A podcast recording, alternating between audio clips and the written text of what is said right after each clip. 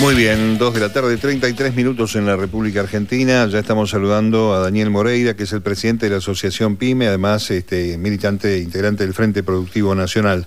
Daniel Mario Giorgi, aquí en la Radio Pública, ¿cómo va? ¿Qué tal, Mario? Buenas tardes, buenas tardes al equipo, a la audiencia. Eh, estamos ya, creo, con Estado parlamentario porque ha entrado el proyecto que eh, dispone programas este, de empleo para los programas sociales eh, donde el Estado se hace cargo en los primeros 12 meses de la continuidad del pago del plan que tiene el trabajador y la empresa, la pequeña y mediana empresa, lo incorpora cobrando ese salario social complementario. Creo que hoy entró, ya me, me dicen, el proyecto que anunció Massa en, el paquete de medidas, este que se anunció después de las pasos. ¿Es así? Sí, creo que, que, entró, este, bueno, ahora este, se debatirá en comisión y demás, se le dará forma y bueno, esperemos que se pueda sancionar. En realidad es muy importante teniendo en cuenta que tenemos una economía este, informal, eh, popular o como querramos llamarle, que, que ocupa alrededor de un 40% de los trabajadores, con lo cual es muy importante que ese debate lo demos este, y que incorporemos justamente con todos los beneficios a los trabajadores, básicamente porque es lo que corresponde y porque hoy por hoy no podemos desconocer que esa economía también forma parte de la economía general y es la que nos está moviendo este, toda la economía, ¿no? Eh, ahora, sin, sin, sin, pretender ser aguafiestas, digo yo, eh, la pyme que tiene un esfuerzo muy grande en la formación de sus obreros, sus, sus operarios, eh, ¿qué va a buscar en estos sectores? ¿Va a tener que hacer una selección, alguna caracterización particular de acuerdo a cada rama empresaria? Mira, las pymes este, históricamente y en general fuimos siempre las que capacitamos a nuestros trabajadores, o sea que en realidad cada una de, las ramas este, fue capacitando a los trabajadores que, se fueron incorporando este, y por supuesto que hubo gobiernos este, como el de Néstor y de Cristina que, nos dieron facilidades para que esas capacitaciones este, no sean solamente a costa nuestra como fueron históricamente y, esos trabajadores que, vamos buscando se van a ir dando de acuerdo a los programas de, de, desarrollo industrial que vamos teniendo. Nosotros venimos teniendo desde la, la salida de la pandemia, este, más o menos, un desarrollo productivo eh, en general de todas las ramas y eso hizo que necesitemos este, trabajadores para incorporarlos y bueno, hoy por hoy estamos produciendo más allá de todo lo que tiene que ver con la inflación y que el sueldo y que, las rentabilidades y demás son un problema, que sí lo son, pero más allá de todo eso, lo cierto es que las capacitaciones en general las hacemos nosotros de acuerdo a lo que nosotros tenemos en el mercado, o sea que la pyme este, se desarrolla cuando hay un mercado interno, el 97% de las pymes nos desarrollamos en el mercado interno y esto es una de las medidas que si querés también es complementaria de la otra medida de poner 60 lucas en el bolsillo de los trabajadores que también desarrolla el mercado interno. ¿Y cómo están las pymes con esa cuestión? ¿Están complicadas o están este, en condiciones de asumir ese pago en dos, en dos veces, 30 y 30?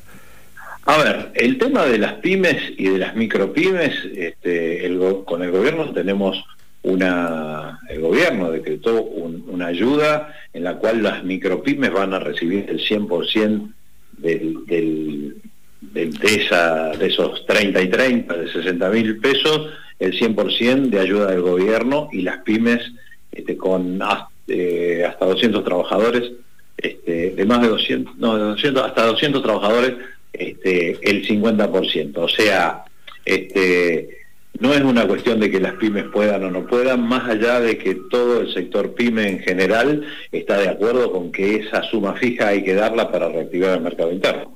Lo que no quieren pagarlo son las grandes empresas, que son las que... Ya sabemos quiénes son, sí. el bolsillo a costa del laburo de, todos y a costa muchas veces, muchas veces no, a costa concretamente este, del hambre de gran parte de la población, ¿no? Porque no nos olvidemos que cada suma que el gobierno dio este, se tradujo este, incluso a veces antes, pero sí inmediatamente, ni bien estuvo la plata en el bolsillo de los trabajadores, en un alimentos, básicamente, que es lo más complicado. Claro. Este, bueno, entonces eso es un control que hay que hacer. Ahora, los, las pymes no somos formadores de precios. Tal cual. Este, pero las grandes empresas, una vez que hay plata, este, las absorben, con lo cual, bueno, este, y esas son las mismas empresas que te dicen que no quieren pagar el bono, que te dice la Copal que no quiere pagar el bono, que la UIA no quiere pagar el bono, casualmente con el mismo presidente este, que ni siquiera este, es un empresario. Sí,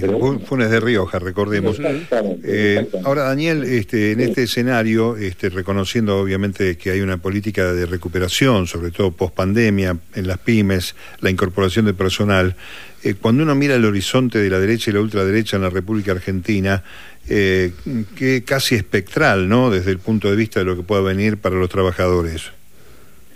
Para los trabajadores, para las pymes, pero para el pueblo en general, ¿no? Cuando vos ves, este, no solo en el plano laboral, sino en el plano este, político, este, que tenés este, eh, a un desquiciado y a, una, a una persona este, que, que fue parte del 2001 y nos quieren volver eh, al 2001 este, con las políticas o lo que plantean como posibles políticas este, para el país realmente es preocupante, ¿viste? Porque no solo es para los trabajadores, no solo es que no vas a tener trabajo, no vas a tener libertad, no vas a tener derecho, no vas a tener ni siquiera el derecho de protestar porque no tenés derecho. O sea, realmente es un panorama muy complejo, este, muy preocupante y que espero que se pueda revertir esta, esta, este, esta sensación que uno tiene que, es que, si ganan ellos, este, y lo que hay que revertir es eso, no pensar es que si ganan ellos, sino que lo que tiene que primar es, que tiene que ganar este, un poco la memoria del pueblo como para que no volvamos este, 20, 30 y en el caso de la educación este, mi ley lo que está proponiendo es de 1884, ah, la reforma este, cuando de las escuelas, ¿no? Entonces digo, bueno, no nos están mandando 20 años atrás nada más, nos están mandando al siglo XIX también, ¿no? Sí, tal cual. Eh, aprovechando esa vinculación tan particular que tienen los empresarios del sector pyme con sus trabajadores, ¿qué se palpa desde la mirada del empresario respecto del votante obrero eh, calificado de las pymes? Mira, en líneas generales, este, cuando fueron las pasos, este, o, después de las pasos lo que uno notaba que hubo mucho voto bronca este, y que a medida que fue avanzando este, un poco la concientización de que ese voto bronca es, muchas veces yo hablé con muchos trabajadores en los cuales me dice, sí, bueno, yo no lo voy a votar, pero viste, voté como para que a ver si se despiertan, a ver si hacen algo, a ver si hubo mucho de eso también. Yo creo, este, estoy convencido de que va a haber un, cambio este, en el voto, eh, un poco por porque es lo que te decía de, que ese voto bronca me parece que, causó el efecto en todo caso que quisieron causar y me parece que va a haber una reversión de eso, por un lado. Y por el otro lado, porque a medida que va avanzando y a medida que vas escuchando, cada vez las promesas que hicieron en forma tan directa, llámese dolarización, llámese este, voucher, este, llámese este, órganos y todas las barbaridades que dijeron, están regulando, con lo cual este, eh, muchos trabajadores ven que, bueno, no es tan así lo que me dijeron, no es que yo voy a cobrar 200 mil dólares porque ahora cobro 200 mil pesos. Y encima ahora me están diciendo que ni siquiera es que van a dolarizar ahora porque van a necesitar dos, dos mandatos este, y los dólares no están. Y bueno, entonces este, este reculo en chancletas que están haciendo también pone un poco el eje este, en la realidad, pero básicamente lo que pone un poco es este, blanco sobre negro, es que a nadie le gusta este, reconocer que, este, que lo trataron de tonto, pero muchos trabajadores están sintiendo de esa manera. Sí, sí, sí, yo coincido con ese análisis, sí, creo que estamos, estamos de acuerdo. Y además este, la famosa introducción del término la casta y terminar rodeándose de la casta, ¿no? Este, para, para acompañar este, como asesores en materia económica, etcétera.